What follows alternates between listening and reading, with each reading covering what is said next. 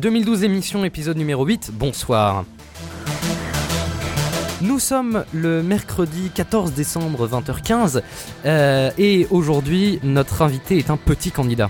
Patrick Lozès, je suis président de Aller la France, mais je ne suis pas un petit candidat, je suis plutôt un challenger. Vous savez, euh, petit candidat ça n'existe pas, grand candidat ça existe peut-être, mais ce sont les Français qui classent euh, les candidats et qui, en fonction des voix euh, qu'ils obtiennent, ben, euh, se portent challenger ou grand candidat. Et l'élection présidentielle réserve toujours des surprises. Alors vous êtes, vous êtes ancien président du CRAN, le Conseil représentatif des associations noires de France, et vous appelez en 2012 à ne pas voter blanc. Vous avez vu le jeu de mots? On verra quel intérêt à voter pour un candidat comme ça, ce qu'il ce qu'il a à apporter à la politique et à la France. L'équipe de 2012 émission est composée de Xil. Bonjour. De Philippe Michel. Bonsoir. Et d'Adrien de Polygeek. Bonsoir. Qui va être très actif pendant l'interview. Je le sens dans trois quarts d'heure. On parlera de la culture dans la présidentielle. C'était enregistré, c'est avec Greg. Ne bougez surtout pas. En attendant, on interviewe Patrick. Vous n'avez pas le bon Et ne parlez pas aux Français de cette façon aussi blessante pour les autres. Patrick Lezès, bonjour. Bonjour. Alors, euh, vous étiez donc, comme je l'ai dit, président du CRAN. Euh, vous avez déclaré en mai dernier votre intention de devenir candidat à l'élection présidentielle. Vous vous affichez comme le candidat des minorités en faveur de plus d'égalité. Est-ce qu'on peut dire que vous êtes le candidat des Noirs? Pas du tout. Je suis candidat de tous les Français. Quand on est candidat à l'élection présidentielle, on représente évidemment l'ensemble des citoyens, mais j'oublie pas euh, d'où je viens. Je sais très bien d'où je viens. Je sais que je viens des banlieues. Je sais que je viens de Seine-Saint-Denis. Et je sais aussi euh, que euh, ma candidature a quelque chose à apporter à ce pays. Certains de nos auditeurs ne vous connaissent pas. On va tâcher de vous faire connaître. Ça vous va? Ça vous va? Oui, mais ça me va aussi. Allez, c'est parti pour la séquence People. Euh, Patrick Closes, 46 ans, vous êtes né au Bénin et vous vivez en France depuis 1979. Votre père était sénateur en France et ministre dans le pays qui est devenu le Bénin. Euh, on peut pas dire que vous êtes un pauvre noir issu d'une famille défavorisée. Vous, vous plaisantez. Quand mes parents ont divorcé, j'avais 6 ans.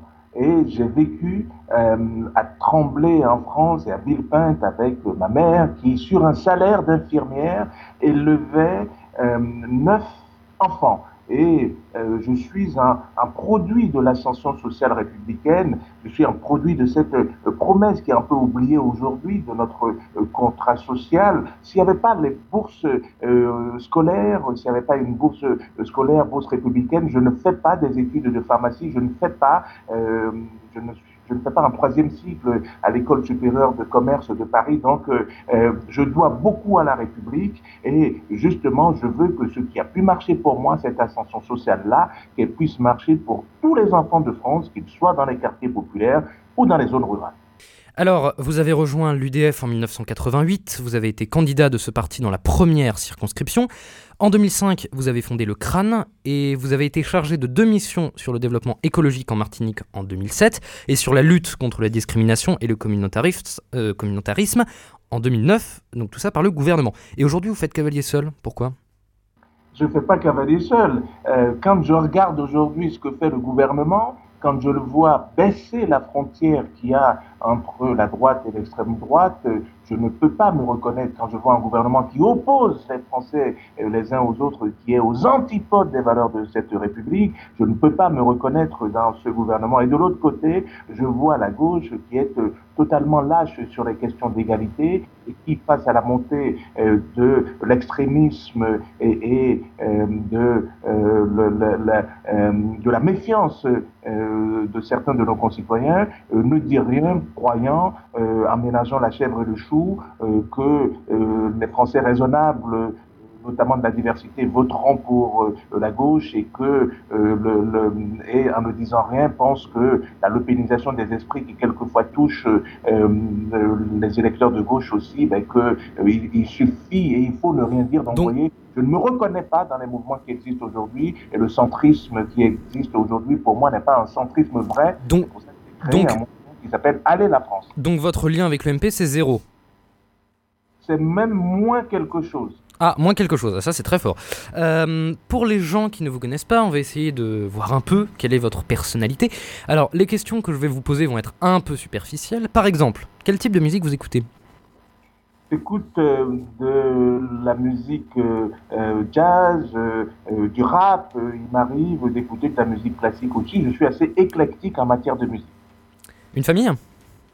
J'ai une famille, j'ai une femme et un enfant, un garçon de 11 ans qui fait le bonheur de ma famille et évidemment mon bonheur aussi. Si vous êtes président, quelle serait votre première mesure? La première mesure euh, euh, qui serait la mienne euh, en tant que président de la République sera l'adoption de mesures fortes pour assainir notre vie publique je veux que les personnes euh, qui euh, ont été euh, que, les personnes qui ont été condamnées pour des faits liés à la gestion de l'argent public, ben, que ces personnes soient inéligibles à vie. Je veux qu'il puisse y avoir un strict cumul des mandats, un seul mandat renouvelable une fois, mais ce que je ferai, je regarderai les questions importantes, c'est-à-dire les questions qui concernent l'emploi et les questions qui concernent l'éducation. Et je ferai en sorte que les personnes qui aujourd'hui ne participent pas à l'essor économique français et qui pourraient y participer, y participent. Euh, si vous me demandez plus précisément, je vous dirai mes mesures, mais au, fond, ce que je veux dire, c'est que euh, la France aujourd'hui a énormément d'atouts sont euh, ces hommes et ces femmes, mais il y en a beaucoup qui pourraient participer encore plus à son économie. Tout le monde est assez triste aujourd'hui. On regarde euh, la dette euh, et, on, se bouche les yeux, on ferme les yeux, on se bouche les oreilles. Moi, je dis la crise est une opportunité pour que les choses aillent mieux en faisant travailler ensemble ceux qu'on essaie d'écarter aujourd'hui. Vous voyez, il y a de l'espoir. on reviendra sur vous et votre campagne tout à l'heure. Maintenant, c'est à toi, Exil. Alors, vous étiez euh, donc euh, président du CRAN, Conseil représentatif des associations noires. Euh, quel est l'intérêt de créer une association qui se définit dans son intitulé comme étant pour les Noirs? Est-ce que c'est pas un peu jouer le jeu des racistes en tout genre que de se constituer en association qui défend un groupe de personnes sur des critères ethniques? Par ailleurs, qu'est-ce qui relie un Antillais français depuis plusieurs générations avec, par exemple, un Français de seconde génération d'origine nord-africaine et un Noir américain installé en France?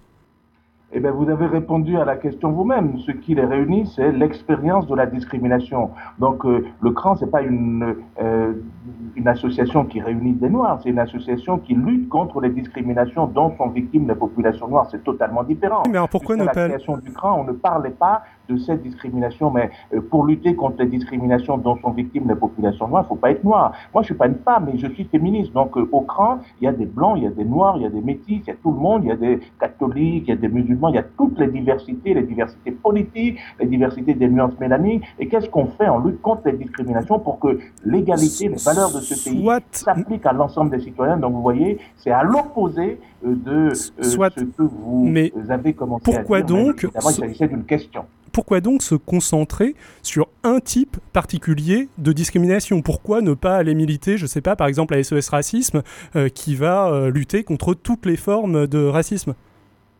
Parce qu'il y a des discriminations spécifiques et qu'il faut qu'il y ait des associations à la fois spécifiques et des associations particularistes.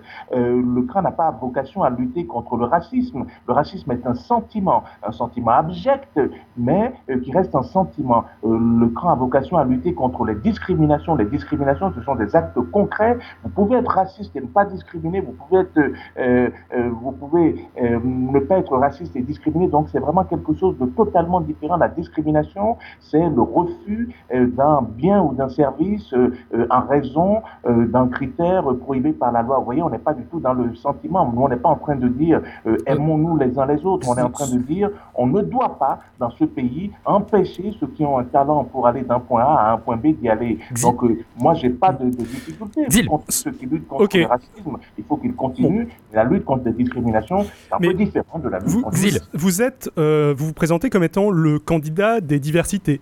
Euh, c'est pas justement un peu contradictoire avec le fait d'avoir euh, été euh, le représentant d'un, enfin, d'avoir lutté contre juste un type de discrimination précédemment? Ben, D'abord, euh, je ne suis pas le candidat de la diversité, je vais même être plus large. Je suis le candidat de tous les Français, vous ai dit tout à l'heure.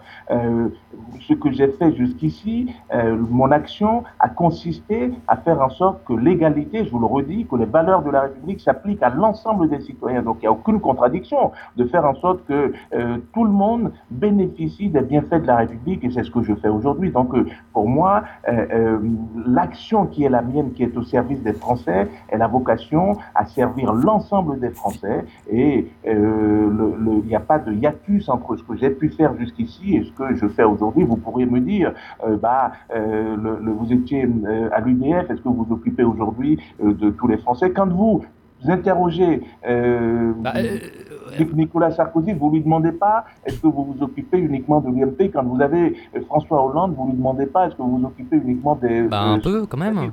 Ben, vous voyez, donc je m'occupe de tous les Français. Ce que j'ai fait avant a vocation aussi à servir l'ensemble de nos concitoyens. Philippe oui, dites-moi, euh, en ce qui concerne un, point des, euh, sur votre engagement politique, vous, vous, représentez donc la communauté noire, mais imaginez que vous ayez un citoyen d'origine chinoise ou indienne, un citoyen français, euh, comment il peut se reconnaître dans le cran? Comment il peut se reconnaître dans votre candidature? D'abord, je ne suis pas le candidat du CRAN. Le CRAN est une organisation euh, indépendante qui n'a rien à voir avec ma candidature. il se peut euh, aide à un moment ou à un autre à la campagne, mais c'est totalement différent. Donc, euh, euh, je ne comprends pas votre question. Qui a dit que j'étais candidat des Noirs? Vous m'avez dit tout à l'heure, euh, je vous ai dit pas candidat de la diversité, candidat de tous les Français. Donc, tout le monde se reconnaît dans ma candidature. Encore une fois, quand on est candidat à l'élection présidentielle, je vous le redis une troisième fois, on est candidat de tous les Français. moi, ce dont je veux parler, je veux parler d'emploi, je veux parler d'éducation, je veux parler de fiscalité. Monsieur Lozès, vous êtes président du CRAN, Conseil représentatif des associations noires. Pardon? Vous êtes représentant du Conseil représentatif des associations noires. Je ne sais pas comment il faut vous l'expliquer. Euh, je suis plus euh, dans cette organisation. Et encore une fois, quand on est candidat à l'élection présidentielle, on représente tous les Français. Je, je n'arrête pas de vous dire depuis tout à l'heure que je veux parler d'emploi, que je veux parler d'éducation, de fiscalité. Et vous n'arrêtez pas de me parler des populations noires. Il y a bien d'autres choses. Alors, qui concernent euh, nos concitoyens, il n'y a pas que les Noirs qui les concernent. Cette question de la discrimination m'importe. Je vous ai dit que je savais d'où je venais et qu'il y avait évidemment évidemment des discriminations qui existaient. Ces discriminations, mmh. il fallait les combattre. Mais Alors, justement, je, sens que parlons, de, parlons, de, la campagne. Euh, oui, je, sens que vous avez très envie de parler de vos propositions, par exemple, sur, euh, sur l'emploi. Donc, quelles sont-elles? Eh D'abord, je veux qu'il puisse y avoir euh, la création d'une agence pour le développement des activités économiques, des talents émergents. Cette cette agence, euh, je veux qu'elle s'adresse en priorité aux, jeunes, euh, que ces jeunes soient dans les quartiers populaires, qu'ils aient des revenus modestes, euh, ou dans les, zones rurales, toutes les personnes qui sont éloignées de l'emploi. La raison pour laquelle je dis cela, c'est que quand on regarde aujourd'hui les propositions de mes concurrents, que ce soit le concurrent de l'UMP ou le concurrent du Parti socialiste, ils en sont tous à regarder la dette, euh, mais il ne se pose pas la question comment est-ce qu'on lutte réellement contre la crise? On lutte contre la crise en créant de l'emploi. Donc moi, je veux que l'on donne beaucoup aux TPE, aux PME qui constituent 95% euh, des entreprises. On va revenir sur votre programme dans, quelques instants. En attendant, on, va, on va...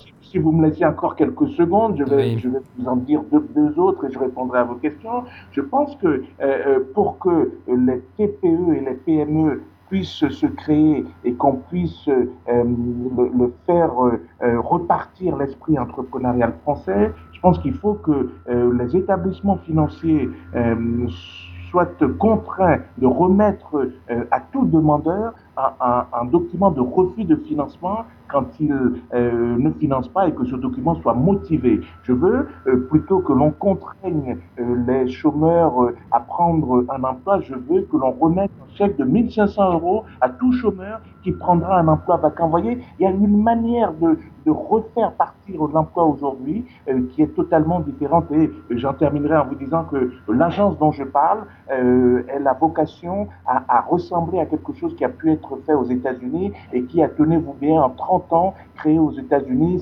5 millions d'entreprises. Je dis pas 5 millions d'emplois, 5 millions d'entreprises. Comme les États-Unis sont 5 fois plus grands, on pourrait créer des centaines de milliers d'emplois. Je n'entends personne, à part moi, regarder vers euh, euh, les quartiers euh, populaires, vers les zones rurales pour créer de l'emploi. La parole est à vous. On va revenir sur votre programme dans quelques instants. En attendant, on va parler de votre campagne avec Philippe. Vous avez annoncé votre candidature en, juin dernier. Comment ça se passe et, la récolte des 500 signatures, comment vous la voyez, cette recherche des signatures pour cette élection? Ah ben, elle a commencé depuis très longtemps. Euh, vous avez euh, vu que la semaine dernière, il y avait le Salon des maires, Salon des maires où j'étais, non pas pour dire aux maires de voter pour moi, parce que vous pouvez euh, pas leur, ou, de voter, pardon, ou de me donner leur signature sur place, mais simplement pour présenter mon projet, présenter le, le, programme qui est le mien et surtout prendre des rendez-vous. Et il y en avait donc vous êtes optimiste, vous allez avoir les 500 signatures ah Oui, aujourd'hui je suis totalement optimiste. Je, crois que j'obtiendrai même euh, euh, plus de 500 signatures dont on a, dont on a besoin. Donc euh, je suis totalement conscient. Et concernant les, votre présence dans les médias, on vous voit très peu sur les plateaux télé. Est-ce que vous pensez qu'il y a une défiance à votre égard? Oh, pas du tout. Je ne suis pas le, le, le euh, je suis pas euh, le seul qu'on voit moins que les autres. Je, je, je fais même partie euh, de ceux que l'on voit. Il y en a même qui euh, me jalouseraient. mais ce qui est important, c'est de tracer sa voie. Par contre, il y a un, un sujet que je voudrais aborder, c'est la question des sondages et la question des, des, des de la des noms euh, que les instituts de sondage testent, autant euh, les responsables des missions, bah, euh, ils, sont assez libres dès lors qu'ils respectent un, certain équilibre et ils le font bon an mal an, mais il n'est pas normal que les instituts de sondage et les médias qui commandent quelquefois les sondages ne testent pas tous les candidats et ne présentent pas euh, à, aux Français l'ensemble des candidats qui ont quelque chose à dire parce que ça revient à présélectionner des candidats et à laisser dans l'ombre certains candidats. Ça, c'est pas vraiment la démocratie. Et moi, euh, je voudrais que, euh, le, que l'on s'attelle à ce sujet, que les autorités regardent ce qui est en train d'être fait parce que on, on conditionne un peu nos concitoyens à voter pour certains candidats, à imaginer pouvoir voter pour certains candidats et pas pour d'autres, et ça, c'est pas vraiment démocratique. Philippe. Patrick Lozest, concernant cette campagne, donc, euh, euh, il y a un sujet important, c'est celui du financement de la campagne. Est-ce que vous avez euh, suffisamment d'argent pour cette campagne? L'argent, on n'en a jamais assez. Moi, j'ai un, un, Alors, qui vous finance qui est euh, totalement modeste, mais euh, le budget sur lequel nous allons euh, faire nos prévisions, c'est le budget qui est remboursé dès lors qu'on atteint les 500 signatures, c'est-à-dire un budget d'à peu près 900 000 euros. Mais je pense qu'on n'a pas besoin de beaucoup d'argent pour faire campagne. Les temps sont difficiles. Nos concitoyens veulent aujourd'hui que l'on se serre la ceinture et que l'on donne l'exemple. Xil alors, je vais vous reparler un tout petit peu euh, de votre euh, rôle euh, au cran. donc, quand on parle de minorité, on suppose qu'on les oppose à une majorité. Quelle est cette majorité toute puissante à laquelle s'oppose le, le cran? D'abord, si vous avez des questions à poser sur le cran, je vous invite fortement à, à euh, ben, à vous adresser aux, responsables du CRAN. Moi, je vous n'avez plus aucun lien avec le CRAN maintenant. mais je vais répondre à votre question. Euh, je ne pense pas que le CRAN s'oppose à une majorité. Euh, le CRAN a vocation à lutter contre les discriminations et à faire en sorte que, que euh, les personnes, que toutes les personnes de ce pays, pas uniquement les Noirs, euh, mais que toutes les personnes de ce pays bénéficient des valeurs de la vie. C'est ce qu'on fait. Donc, dès lors qu'il y a un écart à l'égalité, c'est cela qui justifie l'existence de la lutte contre les discriminations. Et je vous dis que pour moi, il n'y a pas de hiérarchie dans les discriminations. Ce sont toutes des offenses aux individus. Je vous ai parlé des femmes tout à l'heure, des inégalités qui touche les femmes, notamment salariales, euh, m'importe et, et, je travaille aussi sur ces inégalités. Il y a une transversalité. C'est pas parce qu'on est euh, dans une organisation qu'on ne sait pas qu'il y a d'autres discriminations. C'est pas pour ça qu'on ne mm. regarde pas les autres discriminations, notamment euh, sur les homos, sur les femmes, sur ceci ou cela. Toutes les discriminations méritent d'être combattues. Il n'y en a pas une qui est plus acceptable que l'autre. Il n'y en a pas une qui est plus importante que l'autre. Encore une petite question qui tourne toujours autour du cran, mais je pense que celle-là va davantage vous intéresser euh, j'ai vu que euh, le CRAN se euh, déclare pour des statistiques de la diversité et non pas des statistiques ethniques. C'est quoi la différence entre ces deux formes de statistiques? Les statistiques de la diversité, ce sont des statistiques qui n'enferment pas euh, ce sont des statistiques qui sont anonymes, qui sont autodéclaratives, qui sont euh, facultatives et, sans constitution de fichier au fond. Euh, les statistiques ethniques, c'est euh, l'assignation à résidence identitaire. On vous demande est-ce que vous êtes noir, on pourrait même l'écrire euh, dans un document. Nous, ce que nous voulons, c'est pas enfermer qui que ce soit dans une appartenance, mais simplement voir quelles sont les discriminations. Et si vous n'avez pas un outil statistique, vous ne pouvez pas voir les discriminations qui sont les plus nombreuses, celles qui ne sont pas visibles à l'œil nu, le plafond de verre. Quand on ne vous recrute pas dans une entreprise parce que vous êtes femme, parce que vous êtes arabo-maghrébin, en général, on ne vous le dit pas. Donc si vous n'avez pas d'outils statistiques, vous n'arrivez pas à voir les discriminations les plus nombreuses, les discriminations indirectes. Voilà pourquoi il faut des statistiques, mais des statistiques qui n'enferment pas euh, et qui n'ethnicisent pas notre pays. C'est au fond une photographie, euh, c'est comme un sondage. Euh, moi, euh, quand on me pose des questions euh, sur mon salaire, j'y réponds, mais quand je suis dans la rue, vous savez pas ce que j'ai répondu. Et ben, les statistiques de la diversité, c'est exactement ça. On aura une photographie à un temps donné, mais euh, ça ne dira pas ce que vous avez répondu et ça ne vous enfermera pas dans une identité. Alors, une dernière question. Euh, quelle est votre position vis-à-vis d'une politique des quotas? Je suis opposé à toute euh, forme de quota et vous savez que le, les États-Unis, dont on euh, nous rebat les oreilles à chaque fois, n'ont jamais eu le quota au niveau euh, national. Ils l'ont eu à, à, à, un niveau local et depuis 1978, depuis l'arrêt Bakke, il n'y a pas de quota aux États-Unis. Moi, je dis que le quota, c'est... Ah bon, il n'y a pas de quota aux États-Unis? Comment? Il n'y a pas de quota aux États-Unis parce que le mot discrimination positive, on dit que ça vient des États-Unis, etc. Ah, vous, vous, regardez votre histoire américaine, depuis 1978, l'arrêt Bakke, il n'y a plus euh, de statistiques qui étaient dans, des, dans certains États. Il n'y a jamais eu de statistiques au niveau national aux États-Unis. Ah, et, bah oui, c'est dans certains États, enfin, ça, existe quand même. et depuis 1978, il n'y en a plus nulle part. Il n'y en a ah. plus en Californie comme il n'y avait pu y avoir. Donc, vous voyez, donc on est en train de parler de choses qui ont existé pendant très peu. Mais, euh, ben, revenons à la France. Je pense que le quota est limitatif. Et en, en soi, c'est pas euh, pas une politique. Donc personne n'a jamais, euh, en tout cas à ma connaissance, demandé de quota. Moi, j'ai jamais demandé de quota. Je suis opposé euh, au quota parce qu'encore une fois, l'objectif c'est pas d'avoir euh, X euh, et une fois qu'il y a des gens qui ont du talent et qui ont plus, qu'est-ce qu'est-ce qu'on fait? Bref, non au quota euh, pour plusieurs raisons, mais euh, la principale raison, c'est parce que c'est limitatif et que c'est pas ce qu'on veut. On veut pas qu'il y ait 10% de euh, boulangers, 10% de pâtissiers, c'est totalement stupide. On va parler de votre programme. Euh, vous avez sorti un livre-programme qui s'appelle Candidat et pourquoi pas. Euh, déjà, vous mettez en, vous essayez de répondre déjà à vos, à détracteurs, voilà, je vais y arriver. On va pas parler de ce livre, on va surtout revenir sur vos propositions phares, Philippe. Alors, parmi ces propositions phares, euh, sur le plan d'orientation et la formation, vous parlez de 20 métiers de demain. C'est quoi ces 20 métiers? Eh bien, il s'agit de définir les métiers dont on a besoin euh, demain. Il s'agit euh, de revaloriser notamment euh, l'enseignement. Il s'agit de se projeter dans l'avenir et d'investir dans les métiers qui seront les plus importants pour les Français de demain. Au fond, moi, je regarde la France de 2070, la France dans laquelle vivront les enfants aujourd'hui précisément dans la question. Vous parlez de 20 métiers. Est-ce que vous pouvez déjà m'en donner 5 ah ben, Il ne s'agit pas aujourd'hui de dire très précisément. pourquoi vous dites 20 bah, Pourquoi vous dites 20 dans ces cas-là?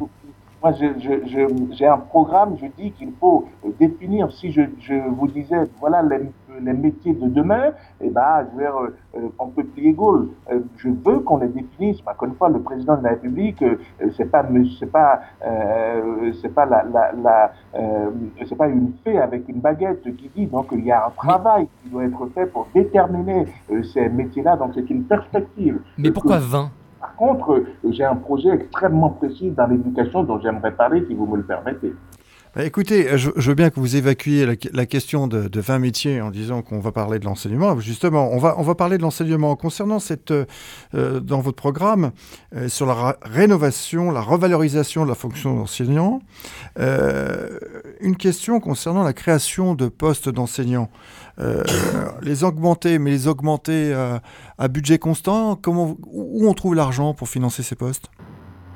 Tout mon programme, vous l'aurez remarqué, est, euh, à budget constant. Qu'est-ce que je dis? Je dis qu'il faut euh, mettre en place un, statut euh, de l'élève à besoins éducatifs prioritaires, c'est-à-dire qu'il faut que la dotation aux établissements se fasse en fonction de critères géographiques et du nombre d'élèves à besoins éducatifs prioritaires. Qu'est-ce que c'est que le, le, besoin éducatif prioritaire? Vous savez que il y a des enfants qui ont besoin d'être aidés euh, à faire leurs devoirs parce que chez eux ils ne peuvent pas les faire, parce qu'il y a des enfants qui ont des difficultés euh, de langue et donc euh, il faut que la dotation aux établissements tienne compte du nombre d'enfants qui ont besoin d'être aidés. Je veux que l'on supprime les zones d'éducation prioritaire et je veux surtout que l'on affecte les, les, les, enseignants expérimentés en priorité dans les écoles qui ont un fort taux d'élèves à besoins éducatifs prioritaires. Donc vous me demandez à budget éducatif constant, je vous réponds oui. Ça veut dire qu'on fait de la péréquation des zones qui ont moins besoin euh, d'être aidés, euh, des zones qui ont plus besoin d'être aidées. Donc on fait simplement un déplacement. La dotation des établissements, c'est une dotation à budget constant, mais on donne moins à ceux qui ont déjà plus et on donne euh, plus à ceux qui ont moins. Vous savez, les syndicats enseignants ont montré il y a quelques semaines qu'il y avait dans les... là, encore une fois, vous parlez de généralité. la question précise était de savoir si vous aviez quantifié le nombre de, de postes d'enseignants ou éventuellement euh, d'éducateurs. Mais euh, on, va peut-être passer sur une autre question. Il, y a dans votre programme le rétablissement d'une police proche des citoyens et d'un lien, lien très étroit entre le citoyen et, la police, et entre autres dans les quartiers difficiles. Euh, vous voudriez rétablir une police de proximité, c'est ça? J'ai vu que je n'ai pas utilisé cette expression qui est totalement connotée. Moi, ce que je veux, c'est qu'il puisse y avoir une confiance entre euh, la police et les citoyens. La police est un service public, il faut jamais l'oublier. Et s'il n'y a pas de lien, s'il n'y a pas de confiance, euh, on n'y arrivera pas. Euh, je, je, je, je, dis cela. À l'heure actuelle, qu'est-ce qui bloque cette confiance? Ah bah, le, le, beaucoup de, questions, notamment euh, la question des contrôles d'identité euh, abusifs, les contrôles d'identité euh, au faciès dans les quartiers, les quartiers populaires et les banlieues. Moi, je vous dis, je viens de Tremblay, j'ai vécu à Tremblay et à Villepin. Je sais très bien ce que c'est que de voir des policiers qui laissent passer certains de vos concitoyens et qui vous arrêtent vous et qui vous contrôlent et que quelques kilomètres après, d'autres policiers vous arrêtent. Donc pour ça, je veux qu'il puisse y avoir un, ticket de contrôle qui soit remis à chaque fois qu'il y a un contrôle d'identité, de sorte que les personnes qui sont contrôlées six fois et qui n'arrivent pas à le prouver, ben, qu'ils puissent montrer six tickets de contrôle. Euh, c'est euh, aussi simple que ça. Vous voyez, ce sont des relations comme ça, euh, pardon, des, actions comme ça qui vont amener la confiance entre les citoyens et les policiers. Je veux dire que les policiers font un travail formidable.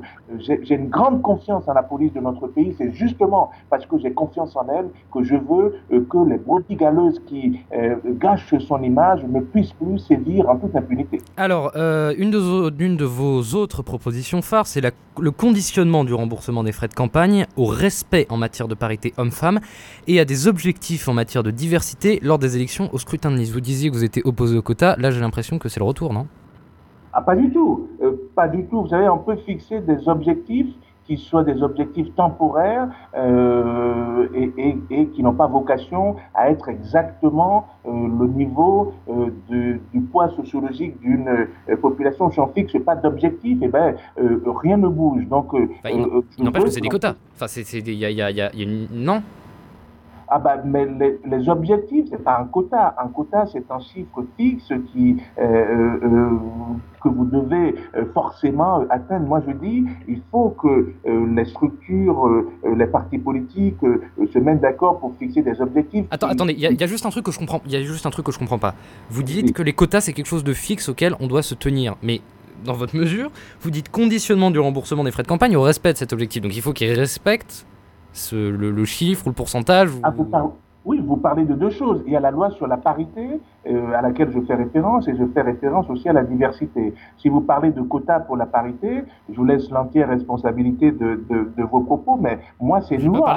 J'ai pas parlé de quotas pour la parité la parité est une loi, donc le respect de la loi, bah, ça me paraît quand même être euh, la moindre des, choses. Donc pour ce qui concerne d'autres critères, il faut que les choses puissent avancer, donc on fixe des objectifs euh, en demandant euh, aux personnes qui les ont établis de les atteindre. Vous savez, moi je suis comme dans les entreprises. Dans les entreprises, on se fixe toujours des objectifs et on voit si on les atteint. C'est ce que je veux faire, mais vous avez vu que dans cette position, je voulais aussi que l'on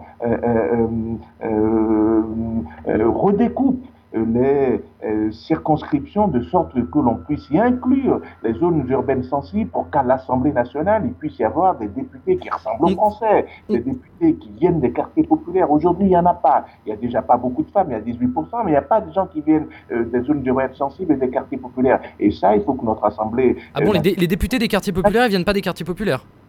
Pardon Les députés qui sont dans les circonscriptions des quartiers populaires, ils viennent pas des quartiers populaires ah ben regardez-les, regardez-les, ils, ne, ils, ne, sont pas issus euh, du milieu euh, dans lequel ils sont, beaucoup même n'habitent pas sur la circonscription. Euh, ben, si vous regardez le, le, le niveau social des députés, vous serez surpris par le nombre de personnes qui vivent ou qui viennent des quartiers populaires. C'est que même dans cette élection présidentielle, je suis l'un des seuls candidats qui, qui soit qui soit dans un milieu dont il n'est pas issu euh, par euh, l'héritage ou par euh, la naissance. Et de ce point de vue, je suis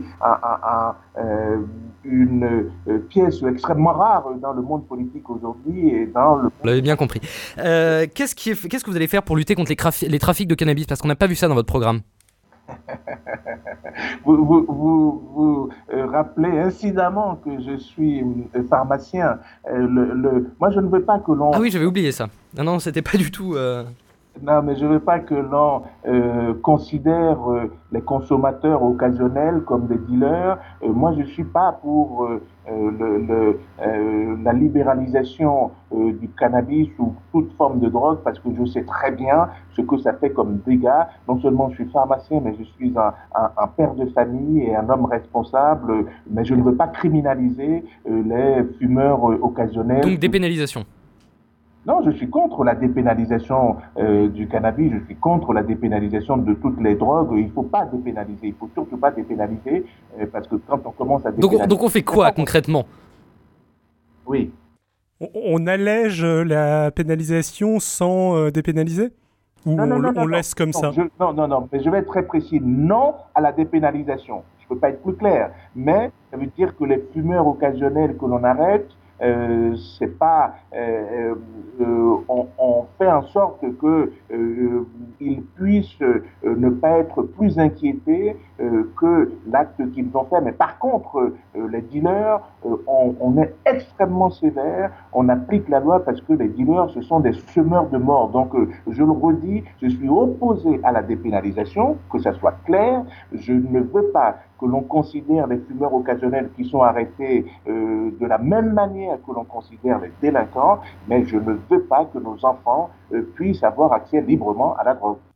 Faire davantage la distinction donc entre fumeurs occasionnels et dealers. Je résume bien votre euh, point de vue ah bah oui, c'est un, dealer, quelqu'un qui vend de la drogue, il, il y a des, des manières euh, vous demandez aux policiers que je fréquente très, très souvent, euh, quelqu'un qui fume, c'est pas quelqu'un qui vend. Quelqu'un qui vend, on voit bien ce qu'il fait. Donc, euh, c'est bien ce que je suis en, train de, vous dire. Moi, je préférerais que personne ne fume hein, du shit pour vous dire les choses telles, telles qu'elles sont. Je préférerais qu'il n'y ait pas du tout de fumeurs. Mais je sais très bien que les fumeurs occasionnels ne sont pas tous des dealers et je veux faire cette distinction-là. D'ailleurs, les dealers, généralement, ne fument pas de cannabis. Philippe euh, on, va vous poser deux questions concernant la campagne électorale. Euh, vu votre parcours politique, on a fait référence tout à l'heure que vous étiez passé par euh, l'UDF. Est-ce qu'en fait, vous vous sentez plus proche de l'UMP ou du Parti socialiste? Je me sens plus proche d'un parti politique qui s'appelle Aller la France. Oui, ça on avait compris, oui. Mais quand on est candidat à l'élection présidentielle, on n'a pas une proximité euh, avec un mouvement ou avec un autre. Donc on est contre tous euh, dans une campagne présidentielle. Si vous m'aviez parlé du centrisme, vous aurez répondu en disant que centriste je suis, centriste je reste, mais que euh, euh, Borloo et, et, pardon, Monsieur Jean-Louis Borloo et Monsieur Hervé Morin, quand ils ont été dans un gouvernement qui n'a pas fait honneur à l'humanisme euh, en, en, juillet 2010, je pense qu'ils ont trahi euh, le centrisme, ils ont trahi l'humanisme. Je pense que François Bayrou aujourd'hui a un affichage centriste, mais il n'a pas une pratique centriste puisqu'il satellise beaucoup autour de lui et que le centrisme n'a jamais cru à un homme confidentiel. Mais est-ce qu'on peut quand même dire que vous êtes plus proche donc de Bayrou que de Borloo ou euh, ni l'un ni l'autre euh, entre les deux?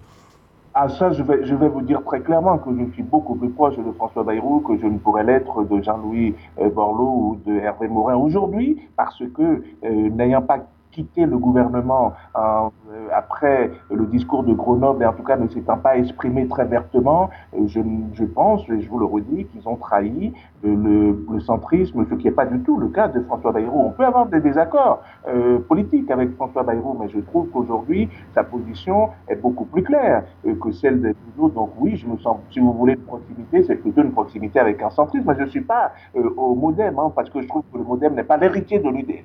Xil. Alors, euh, L'EPS fait un certain nombre de propositions, euh, entre autres euh, une proposition dont vous avez déjà parlé tout à l'heure, qui est de remettre des, attestations lors des contrôles d'identité. Donc ça, j'imagine qu'on a vu que vous étiez pour. Je ne sais pas si vous avez quelque chose à ajouter là-dessus. Mais je trouve que, que François Hollande est, totalement à côté de la plaque sur les questions de banlieue, qu'il n'y comprend rien et, que euh, Nicolas Sarkozy euh, a, déçu dans les banlieues et que Sarkozy et Hollande, c'est blanc bonnet et bonnet blanc pour ce qui concerne la banlieue, ils ont une conception bourgeoise et totalement biaisée de ce pays. On va, on va en parler plus précisément. On va en parler. On, va, on est en train d'en parler plus précisément, on va rentrer dans, les, dans le détail des mesures. Euh, donc la première question donc, sur le contrôle d'identité que défend notamment Thierry Marchalbeck qu'on recevait il y a deux semaines. Est-ce que vous êtes plutôt pour cette proposition de la question de l'attestation des contrôles d'identité? Ah ben, je vous en ai parlé tout à l'heure, donc évidemment, je suis pour. Ça fait, euh, c'est une de mes propositions, une proposition que je porte depuis très longtemps et j'y ai travaillé. Donc vous êtes d'accord avec le PS sur ce point-là? Je vous ai pas entendu. Vous êtes d'accord avec le PS sur ce point-là? Je suis d'accord avec le PS parce que c'est une proposition dont j'ai parlé en premier parce que vous savez qu'il a fait euh, quand il était sénateur de l'Illinois, c'est quelqu'un qui euh, que vous connaissez peut-être qui s'appelle Barack quelque chose, Barack Obama je crois, et, et c'est moi qui ai euh, popularisé cette question-là où on a fait un vrai travail. Mais bon, il n'y a pas de guéguerre de de paternité. Je veux bien partager ça avec euh, le Parti socialiste. D'accord. Alors, une autre proposition du PS, c'est de faire une grande enquête réalisée par l'INSEE sur les discriminations. On a vraiment besoin d'une telle enquête ou c'est un moyen de euh, donner l'impression qu'on agit sans vraiment prendre de risques? Est-ce que vous pouvez me dire si les discriminations dans notre pays, est-ce qu'elles ont augmenté ou est-ce qu'elles ont diminué depuis 10 ans? Est-ce que vous le savez? Hmm, eh ben, Donc, vous voyez qu'il faut une enquête. Donc euh, là aussi, le Parti socialiste reprend euh, des propositions qui ont pu être les miennes euh, depuis, depuis assez longtemps. Donc je me retrouve aussi dans, dans cette mesure, mais vous pourriez trouver des mesures de l'autre côté de l'échiquier sur lesquelles je me retrouverai aussi. D'accord, mais enfin, personnellement, je vais juste vous interroger sur le programme du Parti socialiste, mais parce que l'UMP ne, donne pas beaucoup de mesures en fait. On, aurait bien aimé faire une confrontation PS-UMP, mais sur le site de projet de l'UMP, j'ai pas trouvé grand chose, Xil. Euh, alors, une autre mesure euh, du PS, c'est les CV anonymes. Vous en pensez quoi? Je pense que le CV anonyme n'est pas euh, une panacée, c'est évidemment une avancée, mais ça ne suffit pas parce que dans les entreprises, vous passez pas les entretiens avec euh, une cagoule et des gants euh, et une fois que vous avez été recruté, vous enlevez votre cagoule et vos gants et vous dites ah ah, je vous ai bien eu. Non, ça se passe pas comme ça. Il y a toujours un entretien euh, de euh, recrutement, donc c'est reculer euh, pour mieux sauter ou quelquefois ne, ne, pas sauter. Donc évidemment, il faut le CV anonyme pour que les recruteurs qui ne voient jamais de diversité, bah, qu'ils puissent en voir. Mais le CV anonyme, ça ne règle pas la question et, ça pose même d'autres questions. Euh, on, est en train de dire aux gens de renier ce qu'ils sont pour pouvoir rentrer dans les entreprises. Vous voyez, dès lors qu'on gratte un peu, on voit que le CV anonyme euh, peut être une avancée, mais c'est certainement pas la solution miracle. On va passer, à l'interro surprise dans, deux minutes. Euh, juste avant, quel est votre objectif dans cette campagne? Ah ben, président. L'objectif, il est très simple, c'est de dire que l'avenir euh, est en banlieue. C'est de dire euh, à l'ensemble de nos concitoyens que euh, nous avons sur la question des banlieues deux voies. La première voie, c'est euh, regarder ce qui s'y passe, euh, travailler avec ces populations et faire en sorte qu'elles soient sur le tapis roulant euh, de la République. Alors, à ce moment-là, nous allons créer des emplois, nous allons créer des centaines euh, de milliers d'emplois, notamment dans les banlieues, et que nous allons agir sur notre croissance et que nous allons agir sur notre dette. C'est très positif. Nous allons agir sur notre vivre ensemble, sur notre croissance. Et par contre, si on ne le fait pas, et qu'on laisse ces quartiers euh, continuer à, à, se paupériser, alors euh, on aura des risques, des risques notamment sur notre sécurité. Donc, moi, je veux être positif dans cette élection. Je veux dire à nos concitoyens, tous ensemble, on peut faire euh, avancer ce, ce, pays. Je veux dire que euh, la France, c'est un vivier de richesses euh, incomparable, mais pas assez exploité. Voilà ce que je veux dire. Vous savez, si je suis dans cette élection ou que je n'y suis pas, on ne dira pas la même chose. Zil. Alors, une dernière petite question. Vous aviez dit tout à l'heure qu'il y avait quelques propositions de l'UMP que vous appréciez. Vous pouvez en citer une, la meilleure ou la moins mauvaise parmi non, non, les... Non, non, non, je je vais, pas jouer à ce jeu-là euh, parce que je je suis pas UMP. Ce que je vous disais, c'est euh, parlez-moi aussi des propositions euh, de l'UMP et peut-être que je vous dirai euh, que euh, sur certaines d'entre elles, je me retrouverai, mais je ne veux pas vous dire. D'accord, soit. On, si on... vous me demandez les, des, des, mesures avec lesquelles je me reconnais, je vais vous la refaire. Je prendrai des mesures qui sont défendues par un candidat qui s'appelle Patrick Lozet. Je vous parlerai des institutions de la République, je vous parlerai de l'éthique en politique, je vous parlerai du logement, je vous parlerai de l'interdiction des logements sociaux aux locataires dont les revenus euh, élevés ne le justifient plus. Je vous parlerai de l'encadrement strict des loyers lors de la relocation. Oui. Je vous parlerai du doublement des pénalités quand on ne respecte pas la loi SRU et, et, et, euh, et qu'il faut interdire les défalcations auxquelles euh, on, a, se on, a bien, on, a bien compris vos, on a bien compris vos propositions. Vous avez dit il y a quelques secondes que l'avenir était en banlieue. Juste avant de passer l'interro surprise, vous avez sûrement aimé Intouchable, le film. Ah, j'ai j'ai adoré ce film euh, parce que il montre que les banlieues c'est pas un, un, euh, des espaces que l'on peut rayer au karcher, si vous voyez ce que je veux dire. L'interro surprise. Vous n'avez pas le monopole du cœur et ne parlez pas aux Français de cette façon euh, si blessante pour les autres. Alors l'interro surprise, c'est notre petite triviale poursuite à nous. Il n'y a pas d'enjeu. On va vous poser euh, quelques petites questions et on va voir si euh, vous êtes au fait de l'actualité. Combien y a-t-il de soldats qui ont été tués en Afghanistan depuis 2000 ans? Euh, Je pense qu'on a dépassé les 70, qu'on doit être entre 70 et 91. Il y en aurait un seul que ça serait déjà beaucoup. 76. Combien y a-t-il de lignes de métro à Paris? La ligne 14 euh, doit peut-être être la dernière, peut-être euh, Météor, il doit en avoir une quinzaine. Non, la ligne Météor, c'est la 14e, donc il y en a 14. Adrien? Ah, il y en a 16 Ah, ben oui, oui, avec les bis Bon, je suis pas loin, j'ai dit 15, j'ai dit une, une quinzaine. Euh, donc il y en a 16, oui, c'est exact, mais c'est bien vu en plus. Euh, donc je me suis même planté dans ma, dans ma question. On avait posé euh, cette question il y a 4 semaines à Maxime Werner. Par qui est détenu Quick à 94% Par qui est détenu Quick à 94% Oui, qui détient Quick, la, la marque de fast-food, à 94% Ah, J'en sais strictement rien. C'est la caisse des dépôts et des consignations. Si vous êtes élu président, euh, vous revendez Quick à Burger King pour réduire le déficit? Il y a, il y a- il y a beaucoup d'autres choses à faire. Euh, il y a des biens de la République euh, qu'il faut effectivement euh, vendre parce que l'État est totalement exsangue et que l'État ne pourra plus tout faire. Qui est Mario Draghi? Ça doit être le président de la BCE. Oui, et qui est Mario Monti? Mario Monti, ça doit être le premier ministre italien qui a remplacé Berlusconi. Quel est le parti de Jean-Pierre Chevènement? Le, le MRC. Oui, et vous pouvez ça, vous, quels sont- qu'est-ce que veut dire cet acronyme? Euh, euh, MRC, ça doit vouloir dire. Euh, non, je, je, je sais pas, mais moi je préférais que vous me demandiez ce que c'est que le, le parti euh, euh, ALF et je vous dirais euh, Allez la France. Oui, on a bien compris que vous vouliez que vous vouliez qu'on en parle. Donc c'est mouvement républicain et citoyen. À quel département correspond le numéro 51 Le 51, ça doit être la Marne. Exact. Quand est-ce que l'Arcep a-t-elle prévu de a-t-elle prévu que tout le territoire serait couvert en fibre optique? C'est pas très français comme question. Euh, nous sommes en 2011, je dirais qu'ils ont prévu à la fin de, l'année de l'élection présidentielle, je- en 2012, entre 2012 et 2014. Non, c'est un peu plus un peu plus loin 2025. Euh, quelle est la personnalité politique féminine qui fait le plus craquer les Français selon Closer?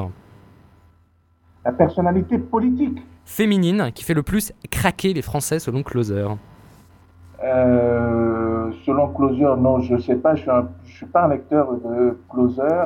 Pourtant, Euh, pourtant, ça avait été repris. C'est Ségolène Royal, suivi de Marine Le Pen, suivi de Corinne Lepage. Et bah, les- leurs équivalents masculins, quelle, quelle est la personnalité politique masculine qui fait le plus craquer les Françaises? Votre avis? Aujourd'hui, ça doit être euh, ou Arnaud Montebourg ou quelqu'un comme ça, non? Oui, Arnaud Montebourg premier, Manuel Valls deuxième et troisième, notre grand président Nicolas Sarkozy. Merci beaucoup Patrick Lozès d'être venu. Merci à vous. Donc on rappelle votre candidature euh, avec le parti Allez la France et vraisemblablement vous aurez vos 500 signatures puisque c'est ce que vous nous avez dit plus tôt dans l'émission. Le NPA, il va pas, on va dire qu'il va pas très fort, mais euh, malheureusement, c'est c'est à l'image de, de tout mouvement social. Alors une précision à l'égard de nos auditeurs, ces questions de l'émission ont été enregistrées le mercredi 16 novembre, donc peut-être que certaines, euh, euh, certains faits euh, dits seront un peu datés, mais les analyses resteront bien entendu totalement universelles. Alors, Xil, c'est à toi. Non, Greg, c'est à toi de poser la première question. Greg. Ben, la première question de, de cette séance de questions, en fait, c'est de savoir si pour ces présidentielles 2012, la culture sera une fois de plus, euh, jugement de valeur forcément, euh, le parent pauvre euh, des euh, programmes politiques. Et de savoir ce que vous en pensiez. Je, on ne doit pas m'entendre. Je sens, que, je sens que ça motive tout le monde. David. Ok, euh, je vais y aller. Alors, je m'attendais pas à ce que tu formules la question exactement comme ça, donc je vais répondre un, un chouïa à côté. Oui, ce sera forcément le parent pauvre parce qu'on est en période de crise économique et que euh, c'est difficile de vendre euh, la culture comme étant quelque chose d'aussi essentiel que la santé, que l'emploi ou, euh, ou ce genre de choses. Après, personnellement, je relie la question de la culture aux mécanismes économiques à mettre en place pour diffuser et commercialiser des biens non consommables, c'est-à-dire euh, les biens que l'on a toujours après les avoir transmis à quelqu'un d'autre. Si vous téléchargez un film, que ce soit légal ou non, ou un livre, vous le faites pas disparaître de l'endroit d'où vous le téléchargez. Les problématiques sont connues. Comment rémunérer ceux qui produisent ces biens tout en favorisant au maximum leur diffusion? Les solutions évoquées ont été, entre autres, Adopi et les licences globales. Et ces solutions marchent mal pour tout un tas de raisons. J'aimerais juste ajouter qu'il existe d'autres biens non consommables, comparables, pour lesquels on a trouvé des solutions assez efficaces. Ces biens sont euh, la production de connaissances, le savoir scientifique. Quand une équipe de scientifiques fait une découverte, elle fait une publication pour expliquer cette découverte et ne vend pas cette publication dans la plupart des cas. Euh, le système est en grande partie basé sur des financements institutionnels et sur la reconnaissance par les pairs. Calquer ce système et l'appliquer aux biens culturels non consommables ne marcherait pas, mais s'en inspirer serait à mon sens une idée intéressante. Euh, voilà, donc j'ai un petit peu dévié de la question. Non, mais c'est intéressant. Après, je me disais, si on revient sur, voilà, sur cette idée-là, est-ce que justement, parce qu'en fait, la culture, mine de rien, elle nous touche tous aujourd'hui. Enfin, je veux dire, on va tous au cinéma, comme tu le disais il y a deux secondes, on va tous euh, télécharger. Et c'est vrai que c'est bon, ça impacte notre vie, euh, même si c'est vrai que les sujets économiques, euh, du logement, de l'emploi sont très très très importants. Enfin, aujourd'hui, enfin, c'est, tu peux pas vivre sans culture. Enfin, tu peux pas vivre sans lire, sans écouter la musique. Et en fait, tous ces domaines-là sont aussi en fait impactés et impactent notre vie de tous les jours. La question est peut-être pas de savoir si tu peux vivre sans culture, mais si les cultures peuvent vivre sans politique. Aussi, aussi, c'est vrai. Après, voilà, il y a, d'autres domaines que l'économie numérique. Nous, c'est vrai, on parle d'économie numérique parce que c'est la chose qui aujourd'hui nous intéresse, mais après, il y a d'autres économies et d'autres, comment dire, biens immatériels, par exemple, que sont le théâtre, que sont euh, la littérature. Euh, la littérature, remarque, les livres, c'est peut-être un peu plus matériel, mais bref. Euh, et ces domaines-là aussi sont assez, comment dire, sont assez entre guillemets, sous-représentés en termes de, pendant les élections et dans les programmes. On sait qu'aujourd'hui, euh, le système de, de, comment dire, de rémunération des, artistes par le biais du, du comment dire, de, euh, de, de, la, de l'allocation, euh, comment on l'appelle déjà? Oh le trou. Bref, euh, de ouais, de la. Les intermittents. ouais, des intermittents du spectacle. Je vais y arriver. Voilà. le revenu des intermittents du spectacle est beaucoup trop trop faible aujourd'hui pour qu'ils puissent vivre décemment. Et, euh, de toute façon, de toute façon, dans le théâtre ou dans le cinéma, on sait que le théâtre aujourd'hui, euh, il est beaucoup plus mis en avant dans certaines périodes, notamment pendant le festival d'Avignon. Et après, le reste de l'année, ben, ça reste un domaine assez, comment dire, assez oublié des politiques. On y vient parce que ça permet d'avoir une visibilité sur un article de journal. Et puis bon, après voilà, ça s'arrête là. Et en termes d'aide aujourd'hui politique, il n'y a rien de bien conséquent aujourd'hui euh, qui permette euh, de donner un peu plus d'espace à, euh, à, ces, comment dire, à ces artistes aujourd'hui. Et je me demandais si justement on pourrait pas peut-être à un moment donné donner plus qu'un pour cent à votre avis, je sais pas ce que vous en pensez, on va peut-être aller un peu plus loin, mais donner peut-être plus qu'un pour cent du PIB de son pays à, et, à la culture quoi. Personnellement, je pense que plus que euh, donner plus au niveau euh, national, enfin donner une plus grosse part du budget à la culture. Euh, ce qui est intéressant, c'est aussi de voir que l'argent est très mal réparti entre les artistes. Euh, c'est-à-dire que l'artiste de, base euh, crève la dalle et les stars sont rémunérées au-delà de tout ce, qui est, tout ce qui est imaginable. Et en continuant mon parallèle avec la science, je pense qu'un grand scientifique ne, sera jamais rémunéré de la même manière que sera rémunéré Michael Jackson, Madonna ou des gens comme ça. D'un autre côté, leur impact sur la société est au moins équivalente. Donc, est-ce qu'on ne devrait pas essayer de, de s'y euh, mettre en place des mécanismes pour équilibrer davantage ce genre de choses? Mais comment, mais comment concrètement, par exemple? Comment concrètement? Bah, ça nécessite euh, de passer par euh, un système. Enfin, en, gros, l'idée, c'est faire euh, mettre en place des mécanismes d'accès à la culture gratuit type euh, licence globale, mais euh, en basant la rémunération des artistes sur un mécanisme qui se rapproche de ce qu'on voit au niveau des sciences, c'est-à-dire la reconnaissance par les pairs, peut-être avoir des artistes qui aient des postes. Alors ça fait un peu Union soviétique, mais je me, je, me, demande s'il n'y a pas des s'il y a pas des idées à reprendre là-dedans, dans le sens où des ça marche ça des marche. communes aussi pour les artistes qui donnent le qui, enfin, qui gagnent le plus d'argent qui permettent ensuite d'aider euh, d'aider comment dire d'aider la hum, l'émergence d'artistes en particulier. Enfin moi je prends toujours l'exemple de la musique parce que c'est celui-là qui me qui me comment dire qui me qui vraiment m'interpelle. C'est que je me dis sur tous les millions que gagne aujourd'hui David Guetta je dis pas que l'argent qu'il gagne il le mérite pas mais je me dis qu'une partie de cet argent euh, que, euh, que la SACEM et que euh, Universal doivent être contents d'en toucher une grosse part euh, pourrait être alloué à je sais pas la création d'un comment dire d'un label indépendant qui permette de promouvoir divers types de musique, que ça soit électro parce que voilà ben, c'est David Guetta parce que enfin tu vois. Greg, il y, y, a Philou qui voulait très vigoureusement réagir. Non, c'est pas vigoureusement réagir, c'est simplement par rapport à ta question initiale. Je pense que on, peut pas résumer la question d'une politique culturelle dans la perspective d'une campagne euh, présidentielle et, la réduire à la question euh, des artistes euh, et du phénomène numérique. Euh, je pense que ça fait le sujet du, Non, du sûr, émission. Euh, je pense que ta question était beaucoup plus générale et, et- et me paraît euh, beaucoup, très intéressante dans le sens où la question que tu posais était la question de savoir si aujourd'hui la culture est- a, a toute sa place dans une campagne présidentielle. Or, je crois, tout à l'heure, c'est pas un lapsus, on a, on a fait référence à, une vision à l'Union soviétique, je dirais une vision publique de ce qu'est la culture et de ce qu'est un bilan aujourd'hui euh, d'un gouvernement euh, qui n'a pas de politique culturelle, ou en tout cas ce qui est visible, c'est que nous avons aujourd'hui, euh, nous constatons que euh, régulièrement, en tout cas dans la presse, en tout cas dans ce qui est visible, c'est qu'il y a un rapprochement des événements culturels avec le privé. Euh, le privé aujourd'hui, que ce soit le- la dernière euh, aventure du musée de la Marine, que ce soit le Louvre, on cherche non plus des subventions, on cherche pas de l'argent public, on s'ouvre au privé. Mais c'est la crise, monsieur. Et la crise a bon dos parce qu'en fait, la crise, c'est la démission de l'État sur le projet culturel.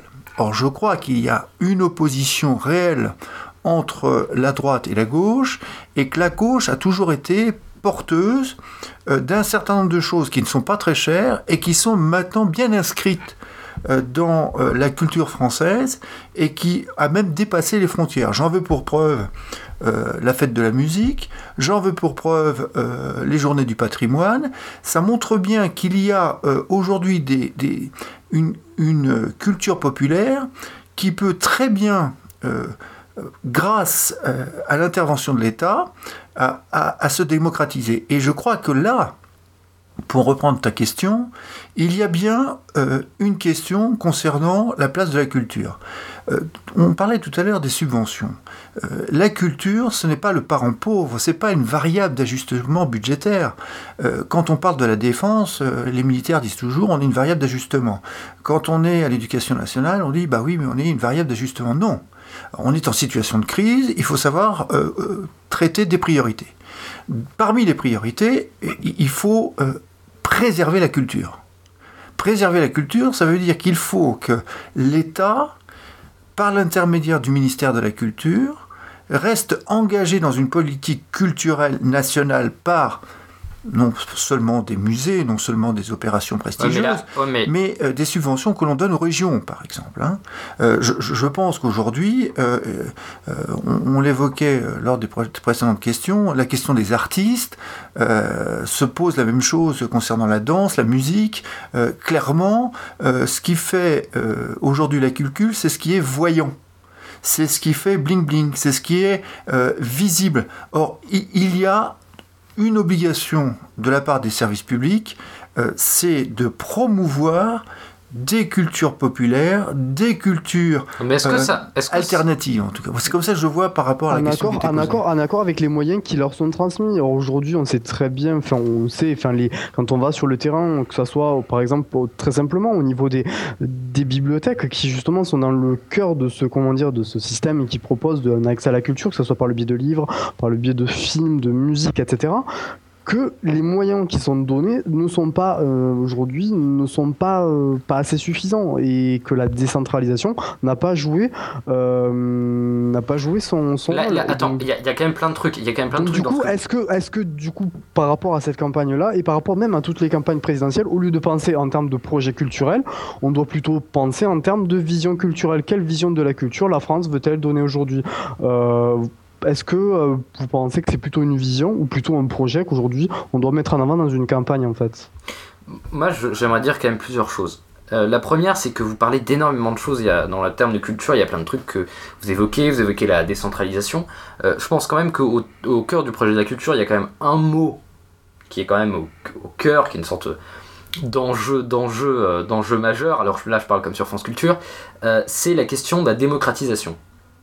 C'est-à-dire qu'en fait, quand on prend par exemple l'exemple du Festival d'Avignon, où en gros euh, l'idée du Festival d'Avignon c'était euh, une bande, de, comédiens qui ont fait ouais tiens euh, si euh, enfin c'est plus de euh, assez euh, c'était pas comme ça au départ mais en gros c'était comme ça enfin c'est comme ça qu'on connaît le Festival d'Avignon aujourd'hui euh, en tant que festival historique. C'était en gros une bande de comédiens qui ont fait ouais on va jouer des pièces super chiantes on va le jouer devant des, des publics d'ouvriers et on va faire en sorte qu'ils aiment ça Donc euh, voilà, ça c'est un peu le, le- le mythe français de la démocratisation et euh, euh, enfin le mythe, je sais peut-être pas, mais en tout cas la, la- la- le- le- le- Non, c'est pas des mythes, il faut pas parler de mythes. Il il faut, il faut regarder ce qui est, ce qui est la réalité.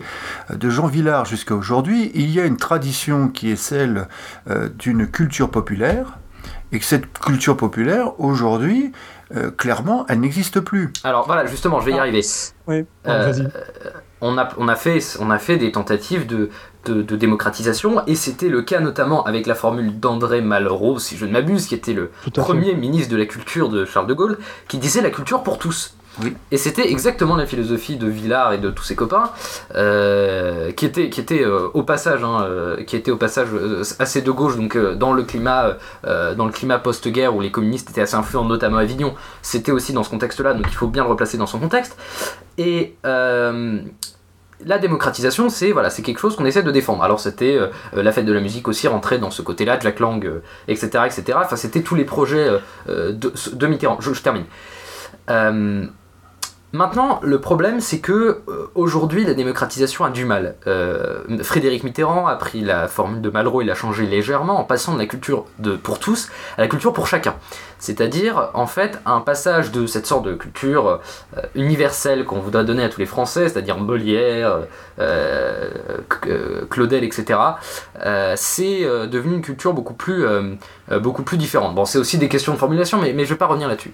D'où la question euh, démocratiser, euh, est-ce que est-ce que c'est possible, est-ce qu'on le veut aujourd'hui? Et quand tu parlais tout à l'heure de, de- David, je vais terminer sur ça, euh, de l'idée d'un fonds de soutien à la création. C'était plus Greg qui en parlait, mais C'était je plus Greg suis d'accord. C'est un peu, on, on pense à la musique en parlant de ça, parce que c'est souvent sur le, sur le terrain de la musique dont on parle.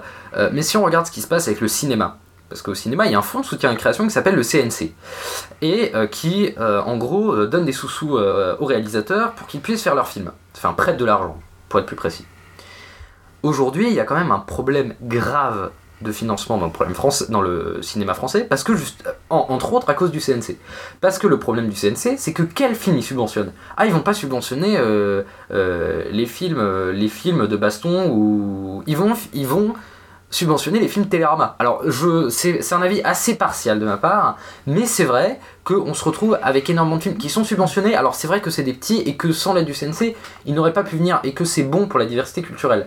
Mais c'est vrai que le cinéma français, et euh, on, le, décrit, on le décrit, on le, il est décrit, il est souvent décrié euh, pour ça, même si dans la réalité c'est un peu moins vrai que ça, mais on dit, euh, en gros, en France, il y a ou les films euh, simili blockbusters qui sont, sont pas bons, ou les films d'auteur euh, en coproduction avec la Tchéquie, la Hongrie et tous les pays de l'Est qui existent, et puis d'autres pays en Asie du Sud, et qui parlent de, de la réincarnation des hommes dans une banlieue déshéritée dans les années 30.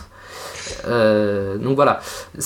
Tu vas, tu vas loin dans, mais dans cet exemple-là, bien sûr que tu vas loin, mais je veux dire, après, moi, clairement, et je te le dis aujourd'hui, et, je, enfin, je l'assume clairement, c'est qu'aujourd'hui, moi, ça me ferait chier que des aides, pardon, ça m'embêterait beaucoup, que des aides du CNC aillent, par exemple, à un film qui serait produit ou coproduit par Luc Besson, ou par, euh, par, comment dire, ou par Danny Boone, parce que c'est des mecs qui sont déjà connus, qui ont une image, donc forcément, ce sont des films qui vont vendre de par les personnes qui les représentent. Alors, derrière, partir de- forcément, il faut que tu aies une visibilité qui soit offerte, et le fait d'avoir de l'argent peut aider certains films à se faire connaître, que ce soit par le biais de la promo, par le biais de certains, euh, comment dire, faisceaux médiatiques. Alors tu t'en parles, t'en cites un qui s'appelle Télérama, moi je veux dire, il y en a plein d'autres. Après, le fait que ça soit un film estampillé Télérama ou pas, on s'en fout, l'idée c'est que tu une Non mais vraie justement, non mais justement, Greg, Ah, justement, diversité cinématographique. Quoi. Justement, Greg, j'ai l'impression que dans ton, dans ton discours, tu coupes les films en deux catégories, c'est-à-dire les films d'auteur euh, franco-japonaux, euh, etc., j'en passe, et de l'autre côté les films Luc Besson. Alors que si on prend par exemple l'exemple des films de genre, genre euh, western, euh, horreur, machin tout, c'est difficile d'avoir des subventions par le CNC parce que ça rentre pas vraiment dans la case euh, 5 étoiles Télérama. Enfin, je, je caricature énormément et je fais un gros trait, c'est vrai que la, la réalité est beaucoup plus nuancée. Mais... Euh, part- Vas-y, Xil. Euh, à partir du moment où il y a deux systèmes de financement et que le système de financement public est entre guillemets le petit système de financement alternatif, c'est sûr et certain qu'ils vont financer ce qui n'est pas financé par le euh, mécanisme normal, à savoir les majors, euh, et donc financer les petits films alternatifs. Mais si on échange entre une certaine gratuité ou une plus grande gratuité de la culture contre un, une réduction du rôle des majors, euh, c'est sûr et certain qu'il va falloir trouver un moyen de financer ces films-là, ces films grand public, mais ce moyen, il existe. C'est au lieu de faire, euh, d'essayer de financer au qualitatif, financer au quantitatif ce qu'on ne fait pas à l'heure actuelle. Mais ça, ça, pourrait être mis en place assez facilement. Mais justement, sur... donne le budget. Mais... justement, sur la question de la culture, est-ce qu'au final, la meilleure solution pour euh, élever le niveau culturel des Français n'a pas été une solution qui n'a rien de politique, c'est la question du téléchargement illégal. Parce que le téléchargement illégal, bon, ça peut ne pas être bien, etc. Et on comprend très bien, il y a plein de questions juridiques et philosophiques et morales derrière, mais il n'empêche que le téléchargement illégal, vu que c'est gratuit et que tout le monde s'est jeté dessus, a fait en sorte que euh, moi j'étais impressionné d'un truc, c'est moi j'ai un camarade euh, euh, qui pourtant avait plutôt l'air d'écouter de la musique boom boom Rihanna, qui m'a dit, qui m'a dit, qui m'a dit il y a quelques jours, ah bah je suis arrivé en écoutant Jacques Brel. Et je me suis dit, Jacques Brel, avant le téléchargement illégal, avant le MP3, etc., avant que tu puisses contrôler la musique, parce que tout ça vient dans un même ensemble, de même dynamique, etc., de numérisation de la musique, avant, Jacques Brel, ça passait assez peu sur la radio, à part sur Nostalgie. Et donc, euh, aujourd'hui, des, titres comme ça, comme Amsterdam, que tu entends nulle part à la radio, et ben là, justement, ça, ça revient, et donc les, grands titres sont écoutés. Et donc, le niveau culturel des Français s'est élevé, mais pas par la politique, par le téléchargement légal. Et je pense que c'est une réflexion qui pourrait être creusée. Tout à fait, je suis à 200% d'accord. Pour moi, la question, c'est de savoir comment rendre ça légal et comment, comment rendre ça profitable à tout le monde, y compris euh, les artistes. Et, y compris les majors. Parce que... moi, je préfère, je préfère qu'on travaille sur cette hypothèse. Hein. Je pense que là, on est beaucoup plus réaliste euh, par rapport à la remarque que vient de faire euh, très justement Xil.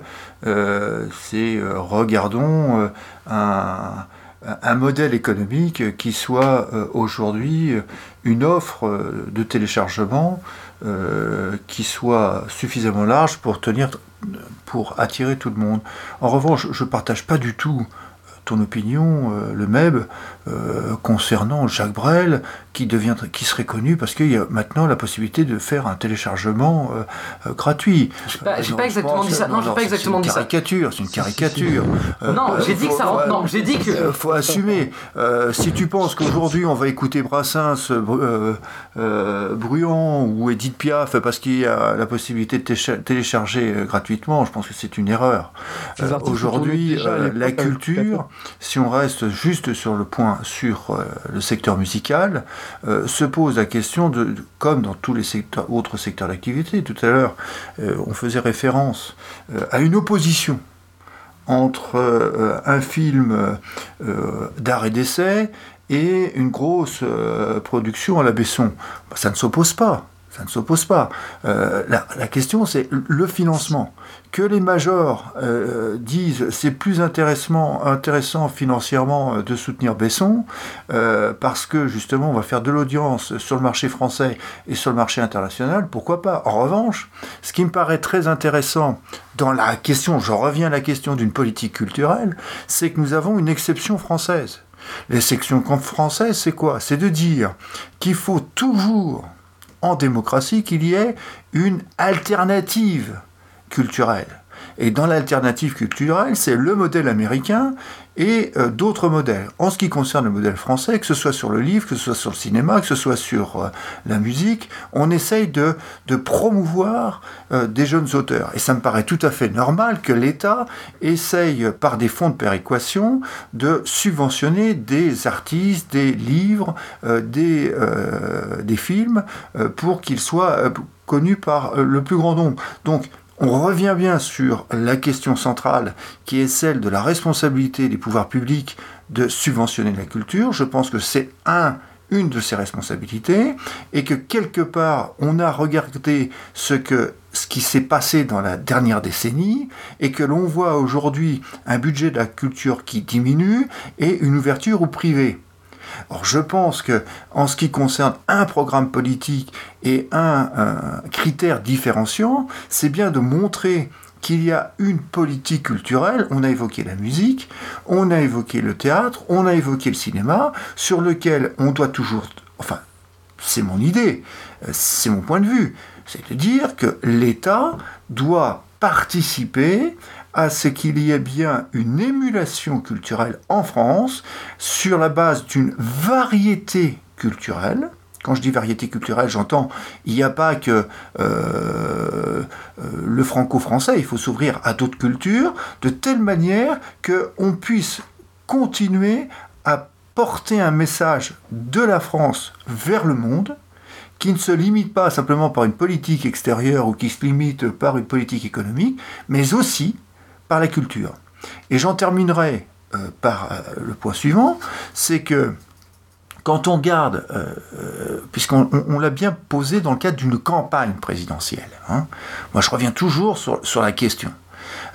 une campagne présidentielle, quand on parle de Chirac et de la culture, ben on, passe, on pense au Quai Branly.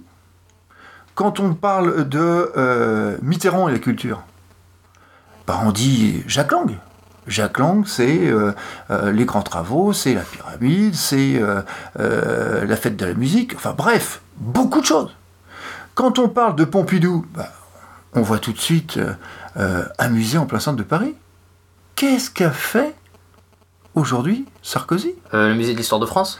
Le musée d'histoire de France. Il n'est même pas sorti euh, euh, des cartons, il est déjà sujet à polémique, avec en plus un problème de financement.